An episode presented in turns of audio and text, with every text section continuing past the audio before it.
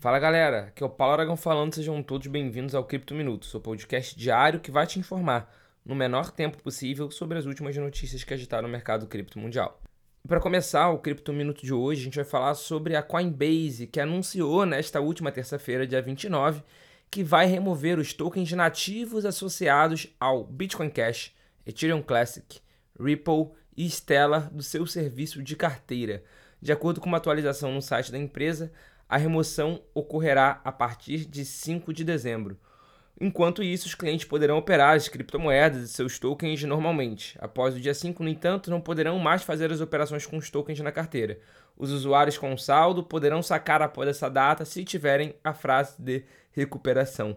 Cabe destacar que a Coinbase retirou o suporte para a Coinbase Wallet, que é a carteira da empresa. Os clientes poderão negociar as criptomoedas normalmente na plataforma da exchange, mas não vão poder guardar na wallet da Coinbase. Essa wallet, inclusive, era uma wallet que eu recomendava bastante, que eu até gosto ainda para celular, que atualmente é a Coinbase Wallet, mas antigamente era Bread Wallet, a BRD. Ou seja, você tem a Coinbase Wallet ou você tinha Bread Wallet, agora vai deslistar BCH, ETC, XRP e XLM. Portanto, atenção. E continuando o Cripto Minuto de hoje, a gente vai falar sobre uma outra moeda que, na minha opinião, é uma moeda morta. A comunidade Terra Classic pretende queimar grandes quantidades de Luna Classic, que é o LUNC, para quê? Para reduzir a sua oferta circulante e, com isso, tentar fazer o preço se valorizar. De acordo com os últimos dados, a comunidade queimou quase 29 bilhões de LUNC nos últimos meses.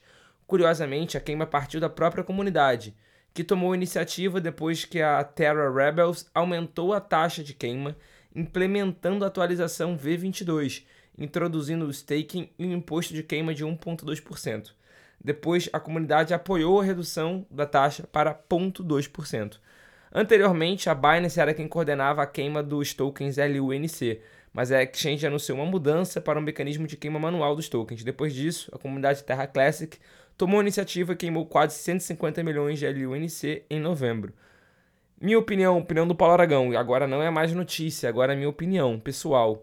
Eu não acredito que esse tipo de esforço vá gerar alguma coisa por causa de toda a perda de credibilidade do projeto e também da super crise de inflação que o projeto teve. Então eu particularmente não boto fé nesse projeto ainda. Claro que numa especulação, num tiro curto, num day trade, você pode ganhar dinheiro, mas no longo prazo, no hold, eu particularmente eu não acredito.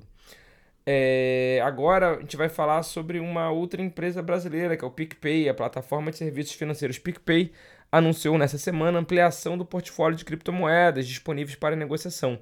Agora os clientes da plataforma de cripto da fintech têm acesso a nove criptomoedas para compra e venda. Na inclusão mais recente, o PicPay adicionou o Bitcoin Cash, o BCH e a AVE.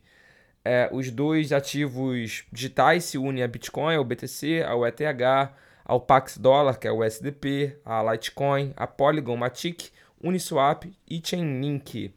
É, e conforme foi noticiado pelo próprio CryptoFácil.com, Uniswap e a Chainlink foram adicionadas também bastante recentemente ao longo desse mês de novembro.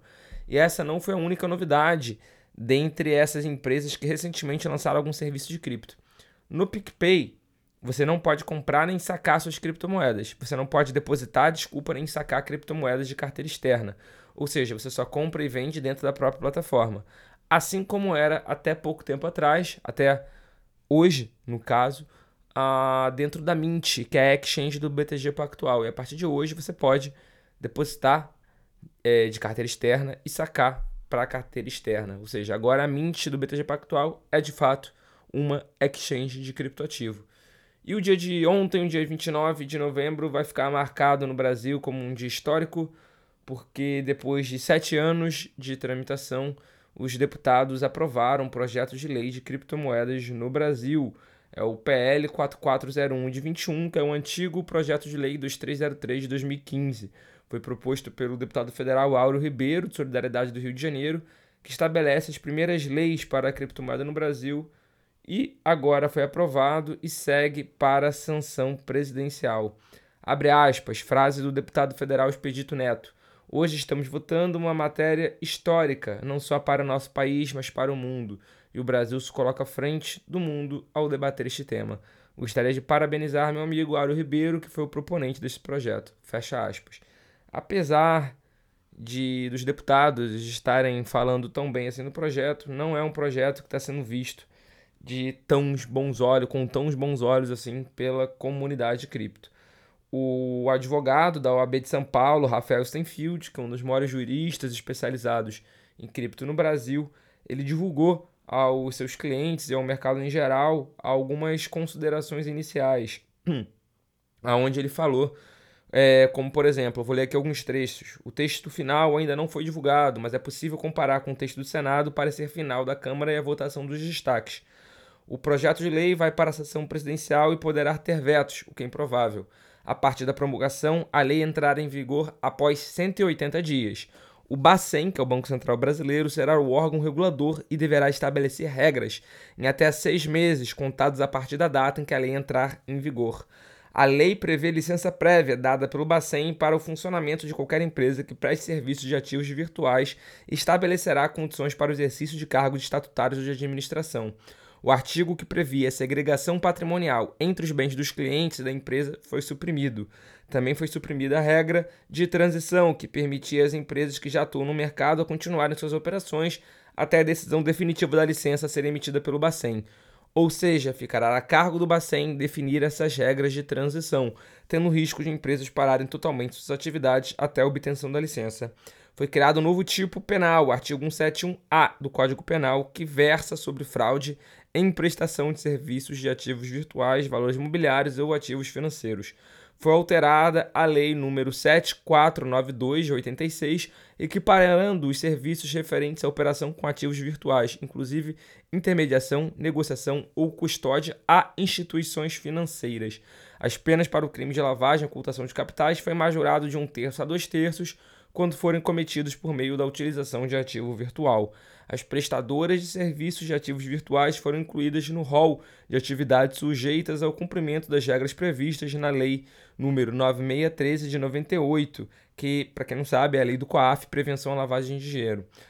Aí ele colocou o último ponto: se tudo se encaminhar de forma natural, ainda esse ano a lei será promulgada, entrando em vigor em meados de maio de 23 com publicação da norma regulamentar pelo Bacen até o final de 2023. Ou seja, foi aprovado hoje, mas ainda é algo que vai se arrastar. E é algo que está sendo muito debatido pela comunidade como um projeto de lei que foi criado pelas grandes exchanges para as grandes exchanges, até mesmo como uma forma de fazer é uma reserva de mercado. É, ainda precisamos debater, a gente ainda precisa ver mais até o texto final, a gente ainda precisa debater mais, a gente não teve tanto debate quanto deveria ter tido. Os players do mercado não foram escutados de verdade na realização desse projeto de lei, mas agora é a gente entender e a gente se defender. Esse foi o Cripto Minuto de hoje. Muito obrigado pela sua companhia. Eu espero ver todos vocês aqui novamente amanhã. Valeu!